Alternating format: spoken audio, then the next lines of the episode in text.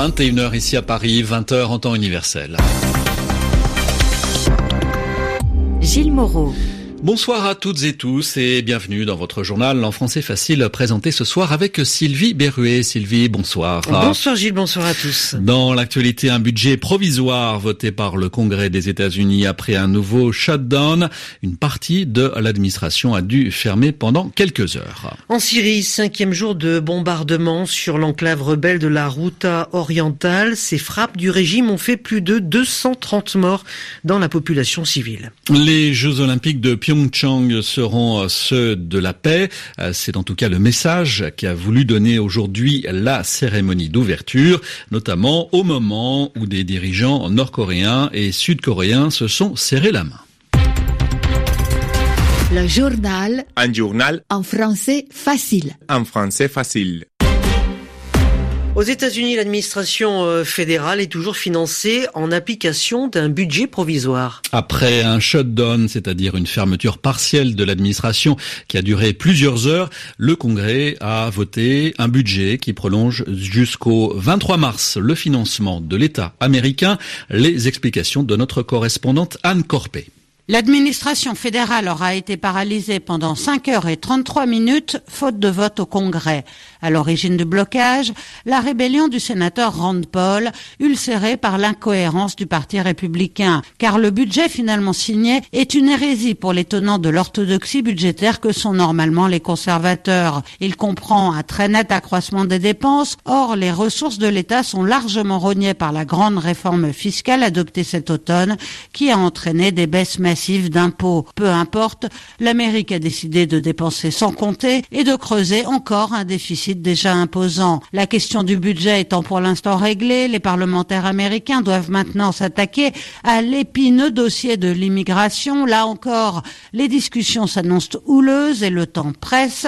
Les démocrates demandent qu'une solution soit trouvée pour les Dreamers, ces jeunes clandestins arrivés lorsqu'ils étaient enfants aux États-Unis, mais que Donald Trump menace d'expulser à partir du 5 mars. Le corps républicain exige pour sa part la construction d'un mur à la frontière avec le Mexique et une réduction drastique de l'immigration légale. Si les deux camps parviennent à se mettre d'accord, cela sera sans doute au prix de nouvelles dépenses importantes. Donald Trump réclame 20 milliards de dollars pour sécuriser la frontière.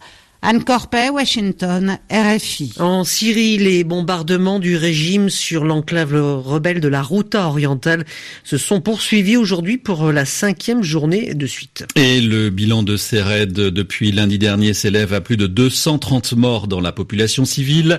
Emmanuel Macron a demandé à son homologue russe d'intervenir. Le président russe, Vladimir Poutine, doit selon lui, je cite, tout faire pour que le régime mette un terme à la dégradation insoutenable de la situation humanitaire.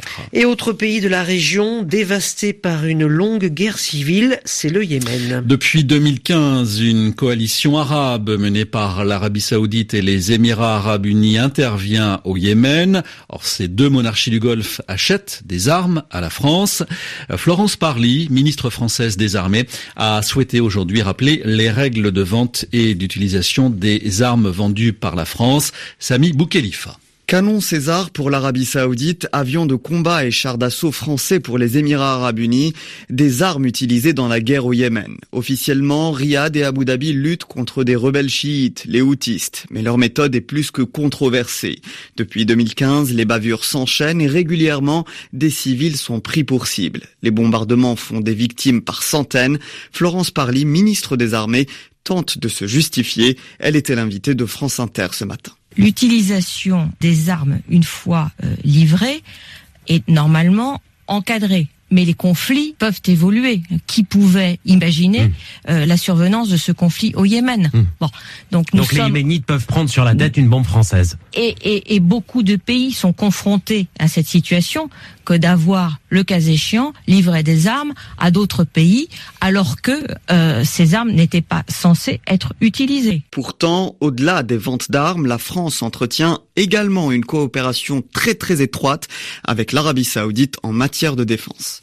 En Afrique du Sud, le président Jacob Zuma était attendu aujourd'hui à Pretoria, la capitale politique, après une série de réunions au Cap, siège du Parlement. L'Afrique du Sud est suspendue à l'issue des négociations euh, pour obtenir le départ euh, du président, empêtré euh, dans une longue liste de scandales, des affaires qui discréditent, qui mettent en mauvaise position également son parti, l'ANC, et ce à l'approche des élections de l'an prochain.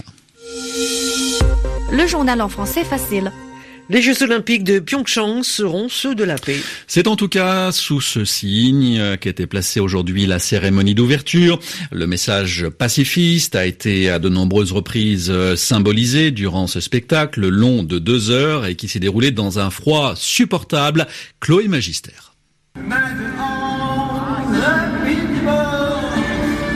Les Jeux de la paix, c'est ainsi que la Corée du Sud imaginait cette 23e édition des Jeux olympiques d'hiver. La cérémonie d'ouverture a été rythmée ce vendredi par les notes de la célèbre chanson de John Lennon, Imagine, comme pour appuyer le message pacifiste envoyé par la Corée du Sud.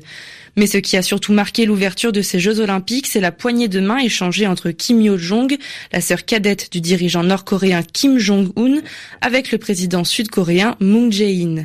Un geste banal et pourtant historique, signe d'un rapprochement entre les deux Corées dans un contexte géopolitique marqué par de fortes tensions, liées notamment aux nombreux tests nucléaires organisés par la Corée du Nord ces derniers mois.